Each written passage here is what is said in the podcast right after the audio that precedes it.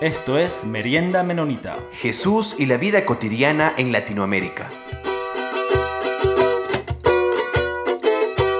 Bienvenidos y bienvenidas una vez más a Merienda Menonita. Es un placer estar aquí con ustedes. Peter, ¿cómo estás?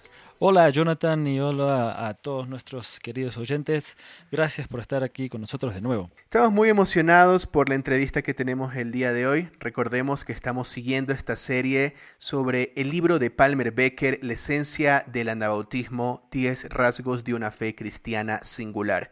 Y el día de hoy, eh, con nuestra invitada, vamos a reflexionar un poco sobre Jesús es el centro de nuestra fe, pero específicamente Jesús como nuestro Señor. Y nuestra invitada es Jennifer Trens. Jennifer, un placer tenerte aquí con nosotros. Eh, te quisiera pedir si puedes presentarte y contarnos un poco sobre ti mismo. Hola, gracias Peter, gracias Jonathan por la invitación. Es para mí un placer poder compartir con ustedes este momento. Bueno, mi nombre es Jennifer Trens eh, de Barranquilla, Colombia. Actualmente soy la coordinadora regional de la Iglesia Menonita en el Caribe. Hago parte de la Iglesia Menonita Celebra en la ciudad de Barranquilla como coordinadora pastoral de ese lugar. Y además coordino el proyecto de Niños y Niñas para la Paz que desarrolla nuestra iglesia local en, el, en la zona urbana del Departamento del Atlántico, en, en el corregimiento de Pital de Megua. Muchas gracias por la invitación. Muchas gracias Jennifer por estar aquí, por, compartir junto con, nosotros. Entonces, hemos estado conversando con, diferentes personas y vamos a seguir esta conversación sobre estos puntos esenciales del, del anabautismo.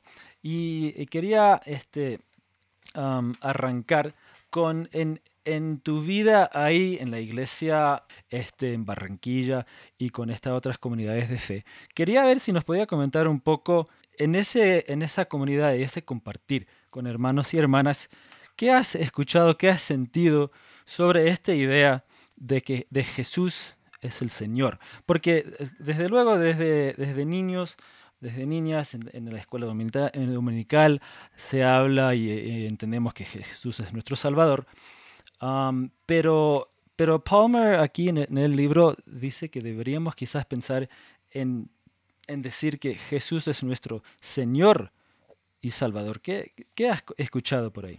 Bueno, tal como lo has dicho, siempre desde, desde niños y niñas en la escuela dominical nos enseñan que Jesús es nuestro Salvador, que murió en la cruz y crecemos con todo ese pensamiento viendo a Jesús como ese Salvador que murió en la cruz por nuestros pecados. Es como el primer imaginario que nos muestran de Jesús. Pero profundizando sobre este tema de hoy de Jesús como el Señor, creo que se hace tan necesario e interesante reforzar, eh, reforzar este tema de Jesús como el Señor. Quiero también contarles que en nuestra iglesia local, aprovechando en estos temas de pandemia, quisimos hacer y desempolvar un estudio sobre el anabautismo acerca de Jesús y las enseñanzas de Jesús. Y una de las cosas que hablábamos era una de estas como Jesús como el Señor. Vaya sorpresa que quizás estamos en la iglesia por mucho tiempo, pero hemos pensado pues de manera diferente como Jesús el Salvador primero y después como Jesús el Señor. Entendiendo todo esto que, que nos dejaba ver que, bueno, hacía falta como cómo tocar o cómo abordar este tema desde las iglesias locales, empezamos a hacer un trabajo con toda esta recopilación de, documentos anabautistas que han dejado nuestros hermanos y hermanas, y nos dábamos cuenta que muchos de nuestros hermanos y hermanas de la comunidad desconocían este, la importancia de este orden de reconocer a Jesús primero como Señor que como Salvador. Y hicimos un estudio que de hecho todavía continúa los miércoles a las 8 de la noche y se ha crecido el grupo a la luz de todas estas enseñanzas y recopilaciones anabautistas. Creo que ha sido de gran importancia y de gran aprendizaje porque siguen creciendo generaciones eh, anabautistas, sigue expandiéndose nuestro legado anabautista, pero quizá dejamos de profundizar en aspectos que parecen tan sencillos pero tan importantes como estos. Eh, entonces, este estudio se está haciendo actualmente todos los miércoles, a los cuales hemos sumado a, pastores, hermanos y hermanas, líderes jóvenes de toda la región caribe de la Iglesia Menonita en Colombia, entendiendo la importancia de que Jesús no solo es nuestro Salvador, Jesús no solo vino o lo miramos como aquel que vino a limpiarnos de los pecados y nada más y su papel protagónico llegó hasta allí. No, el papel protagónico de Jesús en nuestra vida tiene que ser que Jesús sea nuestro Señor. Gracias Jennifer. Enfocando un poquito más en, este punto, este, quería saber que en, la realidad este, en, Colombia tiene todo, todo toda una historia, todo bastante complicada. Hemos escuchado de, varios de, nuestros invitados a través de, los programas sobre este, la realidad de, la, la, guerra, uh, todo tipo de, realidades que, que, se vive de, personas desplazadas y todo eso, y, y el, el, rol del, del, gobierno entre todo eso. Y entonces en este caso, este, Palmer habla de, esto eh, bastante en, en, esta sección del libro sobre el, el, rol que, que, lleva el gobierno, pero, pero también hay el, el, rol de autoridad de, en otros espacios, del, del pastor, um, en muchas iglesias uh, o en la iglesia católica, de, de, estas autoridades o el, o el, jefe en un trabajo o también uh, en muchos espacios el, el, hombre en la casa. Este, ¿no? Entonces ahí hay otro tipo de, de, señor, pero, pero entonces aquí uh, Palmer refleja este, muy, muy, fuerte en esto, de que en cualquier de estos espacios siempre tenemos que acordar quién es um, el Señor.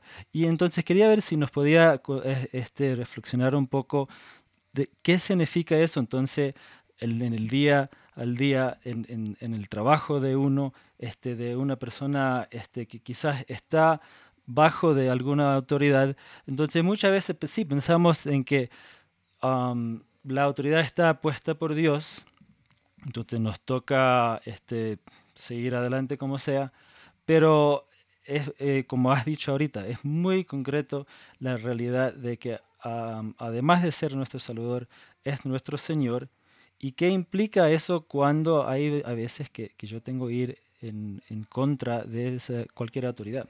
Ok, bueno, yo quisiera también, ah, antes de responder tu pregunta, dar pues una claridad para, para los oyentes que, quizás escuchan por primera vez qué es esto de Jesucristo y el Señor.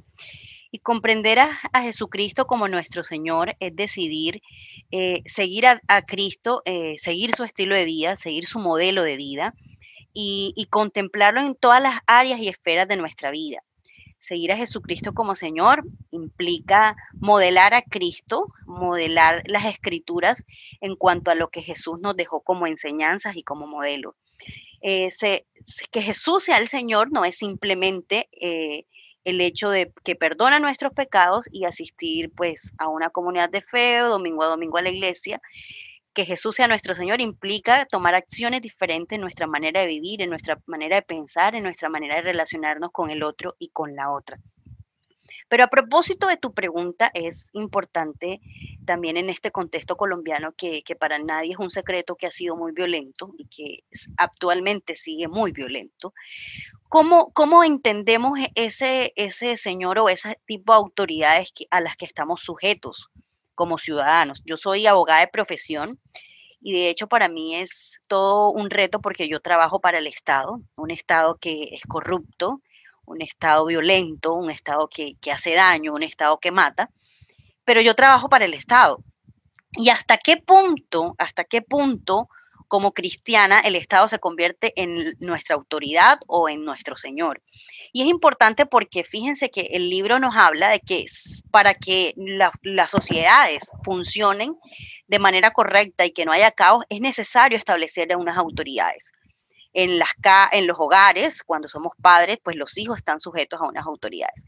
Pero es necesario establecer todas estas autoridades modeladas por Jesucristo si estas autoridades no están modeladas por Jesús, pues realmente serían autoridades tal como lo señala el libro, pues autoridades caídas y, llenas pues de, todo un, componente pecaminoso que no fue lo que Jesús quiso establecer.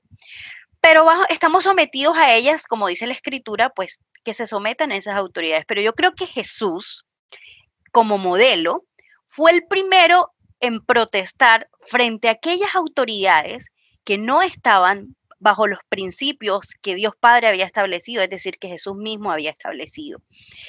Dios fue de Jesús, Jesús de Nazaret, fue el, eh, para mí un hombre revolucionario. Eh, el sistema lo confrontó. Si hoy, hoy que nosotros vivimos protestas en el país, yo le preguntaba a nuestros jóvenes, si hoy Jesús estuviera en el contexto de Colombia, ¿creen que saldría a protestar? Y la respuesta era sí, porque Jesús fue el modelo que fue ante ese sistema, ante esa autoridad que no, que no que no correspondía al modelo o al plan eh, original de Dios. Nosotros como cristianos y como anabautistas tenemos que entender que nuestro sometimiento está directamente relacionado a Jesús. Es decir, nosotros tenemos que pues obedecer hasta donde las autoridades impuestas en esta tierra no choquen con nuestros principios y creencias anabautistas. Por ejemplo, nosotros podemos, eh, siempre le digo esto a los jóvenes, pues tenemos que obedecer ciertos horarios, ciertas reglas, ciertos impuestos, pero hay cosas que van en contra de nuestra fe, hay cosas que van en contra de nuestras creencias, y es allí donde Jesús como modelo se levantó con una voz de protesta, alzó una voz diferente y dijo, no, Jesús, le, Jesús no tuvo miedo ni titubeó cuando le dijo a los fariseos, ustedes son unos sepulcros blanqueados. Por fuera dice que son buenos, pero por dentro su corazón, ¿cómo está? Eso es que nosotros, lo que hoy nosotros como iglesia, como iglesias que realmente somos proféticas, porque hemos pensado que las iglesias proféticas son aquellas que dicen profecías y, se adelantan al futuro y le dicen a las personas ah, lo que va a tener y lo que va, no, va a tener. Cuando hablamos de iglesias con voces proféticas, estamos hablando de iglesias que denuncian la injusticia y que anuncian las verdades del Evangelio de Jesús. Entonces, nosotros podemos someternos hasta las autoridades que hay en esta tierra hasta tanto no afecten nuestra fe o no vayan en contra de lo que creemos. Pero sobre todas estas autoridades, para nosotros nuestra máxima autoridad es Jesucristo como Señor. Nuestra vida está sujeta, nuestra vida está regulada, nuestra vida está dispuesta sí o sí siempre al mensaje de Jesús.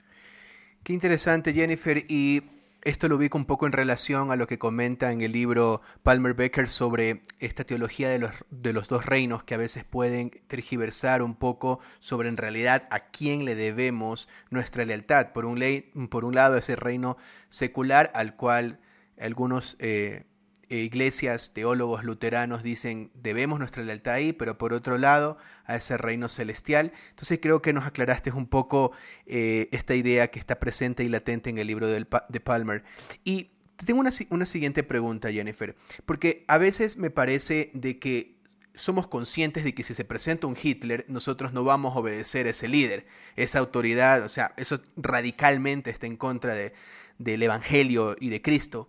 Pero me parece que a veces hay eh, ciertos tipos de autoridad que las hemos normalizado, pero que igual no corresponden a la autoridad que nos muestra Jesucristo, a ese señorío que tiene Jesucristo. ¿Cómo entiendes la autoridad y el señorío de Jesucristo en relación a otros tipos de autoridades más normalizadas en nuestros contextos seculares e incluso en iglesias cristianas? Por ejemplo, se me viene a la idea un libro que ahora es un libro un éxito de, ventas. Eh, me parece que era 12 reglas para la vida, de un autor, un psicólogo, se llama Jordan Peterson, que los jóvenes estaban leyendo bastante. Yo trabajo en un colegio y los veía que estaban leyendo ese libro. Yo me, lo compré y lo leí. Y una de las ideas que me parece muy violenta es que llega un punto donde habla sobre las mujeres y dice que las mujeres ganan menos dinero porque ellas son más amables. Entonces en realidad debemos dejar de ser tan amables y que ser amables es un problema. Entonces, desde esta perspectiva, ¿cómo puedes un poco eh, reflexionar sobre esto y comparar estos diferentes tipos de autoridades? Sí, claramente eh, cada vez más eh, nosotros estamos sujetos a, liderazgos que, que empiezan a tener lugares protagónicos en, la sociedad y en la historia que no tienen nada que ver con el modelo de Jesús y que incluso eh, en los contextos cristianos evangélicos existen este tipo de liderazgo donde, caramba, uno va a la iglesia y no sabe si eh, realmente ahí Jesús es el Señor o el pastor es el Señor. Entonces, es importante eh, en, en este punto ser bien claros y bien específicos que nosotros como, como cristianos anabautistas, eh, Jesús se convierte en nuestro Señor cuando nos comprometemos a seguirlo en nuestra vida diaria. Cuando nosotros realmente eh, estamos dispuestos a que su reino, a que su reino esté en nuestras vidas. Pero el reino del Señor Jesús fue un reino totalmente diferente. Y es allí donde podemos identificar si realmente los liderazgos que, que, que, tal vez seguimos, que tal vez admiramos o que tal vez leemos, eh, pasan por el filtro de la naturaleza misma de Jesús. El, reinado de Jesús dice, si alguno de ustedes quiere ser el primero, si alguno de ustedes quiere ser el mayor, pues sirva. Entonces Jesús enmarca, enmarca su liderazgo, enmarca su modelo de señorío en una palabra que llamamos servicio.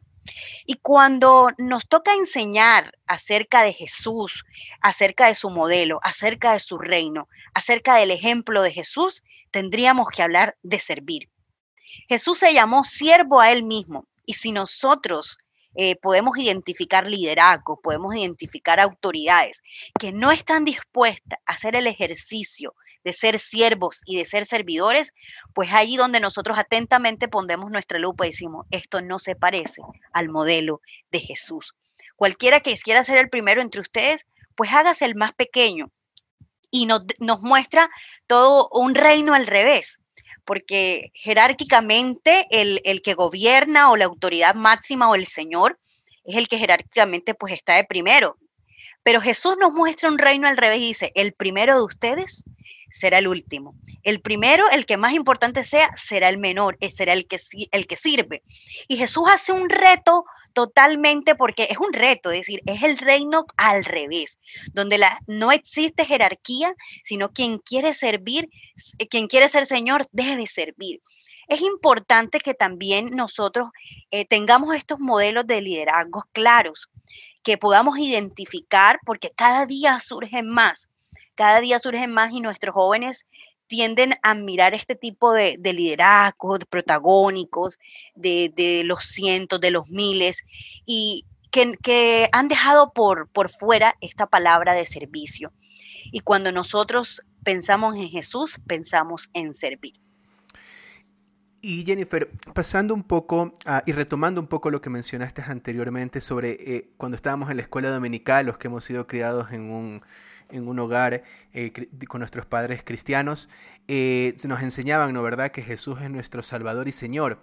Pero me parece que a veces había una idea latente en ciertas iglesias donde se separaba al Salvador y al Señor. Y era como que de alguna manera se nos enseñaba que primero Dios nos salvaba, Cristo nos salva, y luego nosotros decidimos si obedecerle o no, nosotros decidimos qué tanto nos comprometemos o no.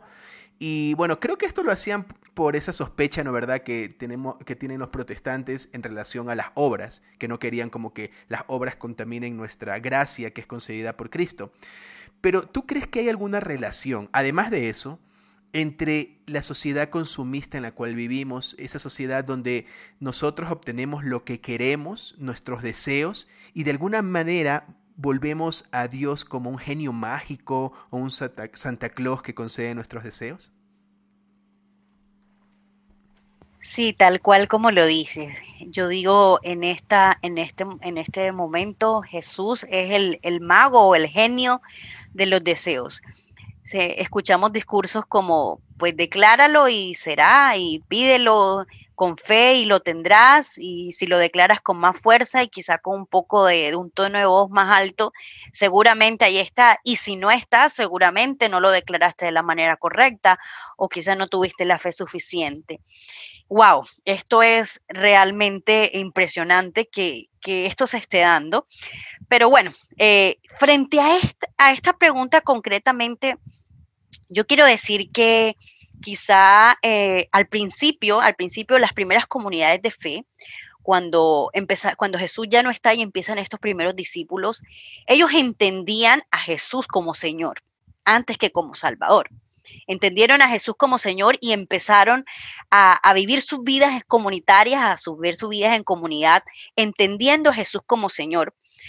Eh, las prácticas que realizaban, por ejemplo, las prácticas del bautismo estaban sometidas también a la, práctica de la, de la, disciplina congregacional, es decir, públicamente se bautizaban después de que, después que la comunidad pues la comunidad diera fe que Jesús había hecho un cambio en su vida, que Jesús era el Señor de su vida, no simplemente porque se querían bautizar, sino porque la comunidad aprobaba que realmente Jesús era el Señor de esa vida por los cambios que, que ella notaban. Y, también se sometían a una disciplina congregacional, no disciplina desde el punto de vista... Eh, punitiva, sino esa disciplina restaurativa mm, eh, que amonesta, que anima al hermano, quizá cuando está en condiciones de debilidad o en cualquier tipo de circunstancia.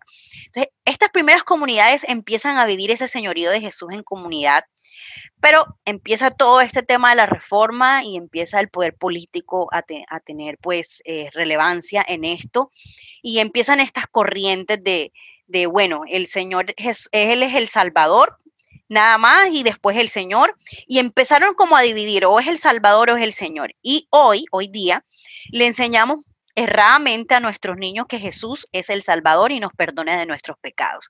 Donde lo que tenemos que enseñar es que Jesús debe ser nuestro Señor, que Jesús debe, con nuestro estilo de vida cambiado, como modelando a Jesús claramente, Jesús hace su obra salvadora. Entonces hemos dividido y esto de, la, de Jesús el Señor y Jesús el Salvador, y nos hemos querido quedar con Jesús como Salvador. ¿Por qué? Porque nos conviene más a una sociedad consumista tener un Salvador que me perdona los pecados, tener un Salvador que resuelve, que me bendice, tener un Salvador al cual pueda acudir cuando lo necesite y no a un Señor a quien tenga que rendir cuentas. Entonces, no necesitamos a un Señor que pueda regular mi vida. No necesito a un señor que me diga, bueno, mira, estas acciones hay que corregirlas, quizá la manera como tratamos al otro no es la correcta, quizá la manera como estás viviendo no es la adecuada. Eso no le interesa al mundo de hoy. Solo nos queremos quedar con la parte de que Jesús nos salvó, murió en la cruz y nos va a bendecir. Pero es esa otra parte de que tenemos que someternos a Jesús, vivir una vida como Jesús nos dio, esa parte no nos interesa. Y hemos vuelto a Jesús el milagrero o mago, que quizá vamos domingo a la iglesia, nos emocionamos, cantamos, eh, pedimos ahí, oramos, pide por cuáles serían tus bendiciones, pero ¿qué pasa eh, una vez termina la reunión dominical, termina pues el culto, como quiera que, que lo llamen en sus comunidades? Empezamos nuevamente a enfrentarnos a una vida sin Jesús, a vivir la manera en el señorío nuestro. Y, eh, allí también el libro señala que, hay varios señores y uno de esos señores somos nosotros mismos.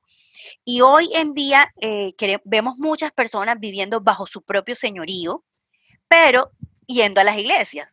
Personas que viven bajo su propio señorío, haciéndose seguidoras de Jesús, pero simplemente de Jesús el Salvador y no de Jesús el Señor. Y justamente eh, por aquí mismo quiero seguir para la siguiente pregunta que tiene relación con lo que acabas de mencionar de la gente que se ve a sí mismo como la autoridad, la fuente última de verdad y autoridad. Porque por un lado, Palmer eh, cree que nuestra lealtad última no debe ser ante los líderes seculares, eso está claro. Por otro lado, lo que acabas de mencionar, eh, de que la única fuente de autoridad tampoco debemos ser nosotros mismos, nosotros mismos los señores. Entonces la pregunta es la siguiente, como anabautistas nosotros creemos, eso está ahí muy, de manera muy explícita, que Jesucristo es nuestra, autoridad.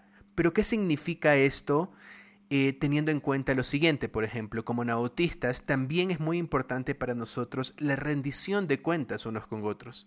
Entonces, ¿qué significaría rendir cuentas, la práctica de rendir cuentas unos con otros y el señorío de Cristo? Es importante que nosotros mm, eh, entendamos que nosotros estamos sujetos a, Jesús como nuestro Señor. Cuando nosotros nos hacemos nuestros propios señores, pues aparece todo e, ese ego, todo ese pecado, eso que la, Biblia registró y que el libro lo, lo, comenta sobre la historia de Adán y Eva, el pensar hacerse sus propios señores y hacerse como Dios, empieza todo lo que origina el caos Y, cuando nosotros eh, somos dominados o controlados por nuestro propio señorío, se crean relaciones, es, relaciones de poder eh, eh, injustas, relaciones de poder egocéntricas. Y para esto el Señor nos deja, nos deja una comunidad de fe. Yo creo que Jesús lo pensó en todo. Dijo, mira, tú solito o tú solita vas a atender por tu naturaleza pecaminosa, sin Jesús, sin nunca haber escuchado la palabra, hacer lo que quieres y escuchamos frases como yo hago lo que a mí se me da la gana. Eso es una frase muy común, yo hago lo que a mí se me da la gana. O a mí no me controla nadie, yo decido por mis propios y por mis propios medios o, sobre mis propios intereses. Y de alguna manera nosotros somos libres, pero libres en Jesús. Cuando entendemos una libertad desde Jesús, eh, esa es la libertad que nosotros profesamos. Somos libres en Jesús porque el Señor nos da un modelo y bajo ese modelo nosotros tenemos una libertad hermosa. El Señor nos deja una comunidad de fe para qué? Para que podamos, para que podamos ejercer todo esto que Él nos deja. Cuando hablamos de, cuando el Señor nos habla de amar y amar al prójimo, eh, no podemos pensar en, una, en una salvación individualista o no podemos pensar en un cristianismo individualista. Todos los mandamientos que Jesús nos deja, todo lo que en la escritura se nos deja como mandamientos, como enseñanzas, como modelos, están estrictamente ligados a una, en una comunidad de fe. No podemos desarrollarlo si no hay una comunidad. Y cuando hablamos de, cómo hacemos para rendir cuentas los unos a los otros, yo quiero contarles de una experiencia que nosotros tenemos en nuestra iglesia local. Y es que para tomar, para hacer la práctica de la Santa Cena, para tomar la Santa Cena, nosotros siempre decimos, póngase a cuentas con Dios, dice la escritura, decía, póngase a cuenta con Dios y mira si está bien para que pueda tomar la Santa Cena y no la tome de manera indigna. Y empezamos a estudiar qué significaba esto, qué significaba esto y en qué contexto estaba escrito y veíamos que era que en, estas primeras comunidades empezaron a tomar la Santa Cena sin pensar en la necesidad del otro y muchos estaban allí sin poder participar de la Santa Cena, sino que empezaban en sus propios egos a surgir. Y cuando dice revísese a cada uno a sí mismo y, mire si, si, lo está haciendo de la manera correcta.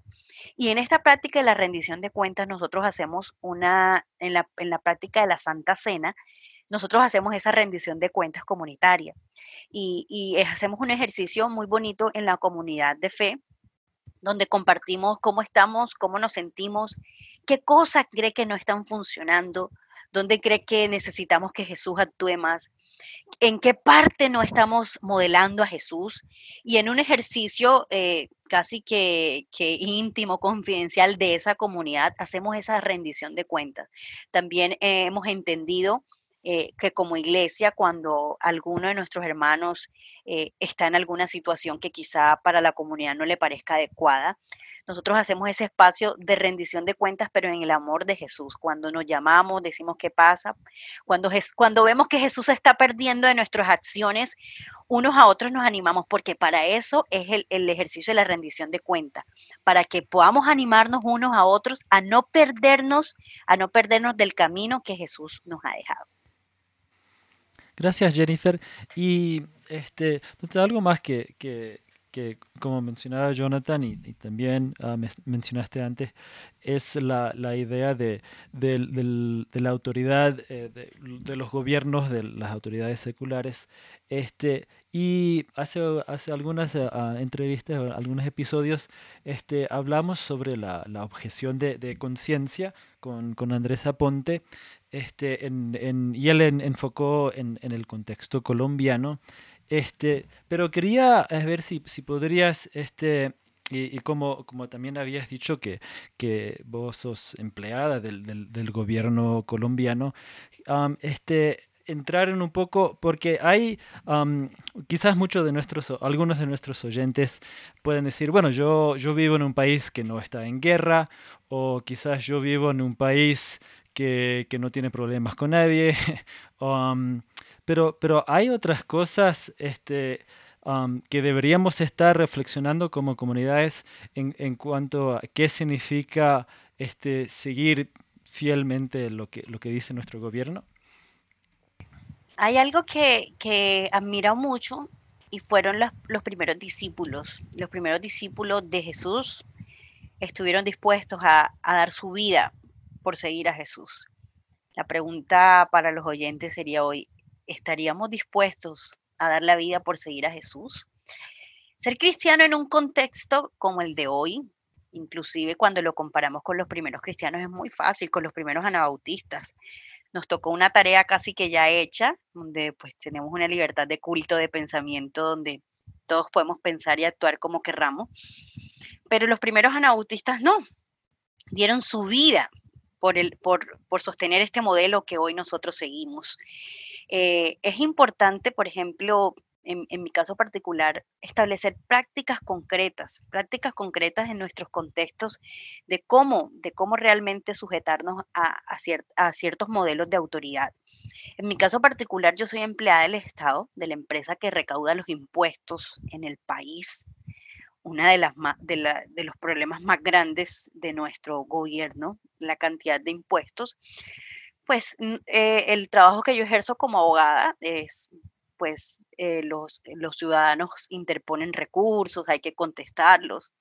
Y en, este, en esta práctica de, que, a la que estoy sometida laboralmente, siempre, siempre eh, trato de ver a Jesús. Entonces, por ejemplo, alguna persona presenta un memorial, un escrito, un recurso, y no sabe cómo hacerlo. Es decir, yo lo leo y el recurso, el escrito está muy mal presentado claramente cuando yo vaya a, fallarlo, eso va a ser negativo a, esa persona. Mire, yo, yo digo, yo como las parteras de, eh, como las parteras hebreas, que no, no se sometieron al faraón. Yo tomo mi teléfono personal y les digo, querido señor, querida señora usuaria, yo te voy a explicar cómo puedes hacer un recurso de la manera correcta para que te puedas contestar y que puedas tener acceso a la justicia de esa misma forma. Yo he trabajado mucho tiempo con el Estado. Mis, mis tres últimos trabajos han sido estatales.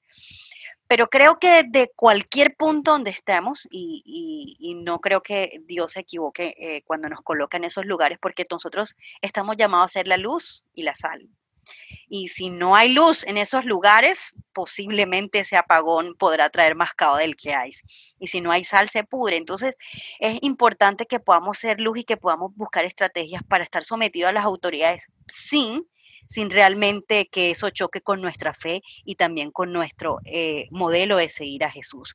Y, estar dispuestos a perder la vida por, por Jesús, pues quizá en este contexto no sería, pero la, ¿qué estaríamos dispuestos a perder por Jesús?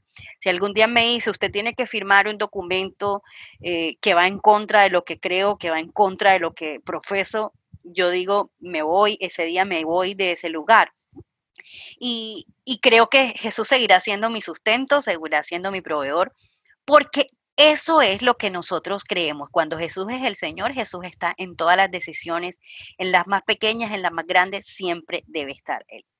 Bueno, muchas gracias a Jennifer por, por, esta conversación y, muchísimas gracias por, por ayudarnos este, ayudar a todos nuestros oyentes a ir este, um, conociendo más y entendiendo estas, estas ideas de, de la esencia um, del, del anabautismo. Jonathan. Solamente agradecerle a Jennifer por el tiempo concedido, por estar dispuesta a hablar con nosotros sobre este tema que es bastante interesante, que nos apasiona bastante. Entonces, muchas gracias Jennifer por estar aquí con nosotros en Merienda Menonita. Muchas gracias a ustedes por la invitación. Un saludo muy grande desde Colombia.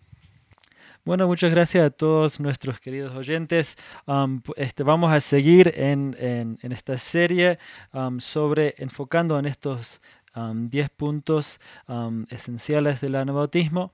Entonces nos pueden este, suscribir, al, podcast en cualquier lado donde, donde pueden encontrar sus podcasts o igual pueden escuchar en, en la página de Anabaptist World. Y estamos muy agradecidos por el apoyo de la Red Minuta de Misión y la revista Anabaptist World que hace este espacio posible. Comentarios vertidos en este programa no representan necesariamente la opinión de Merienda Menonita, la Red Menonita de Misión o Anabaptist World. Esto fue Merienda Menonita. Siempre estamos atentos a sus opiniones y preguntas y nos pueden escribir al info arroba meriendamenonita.com.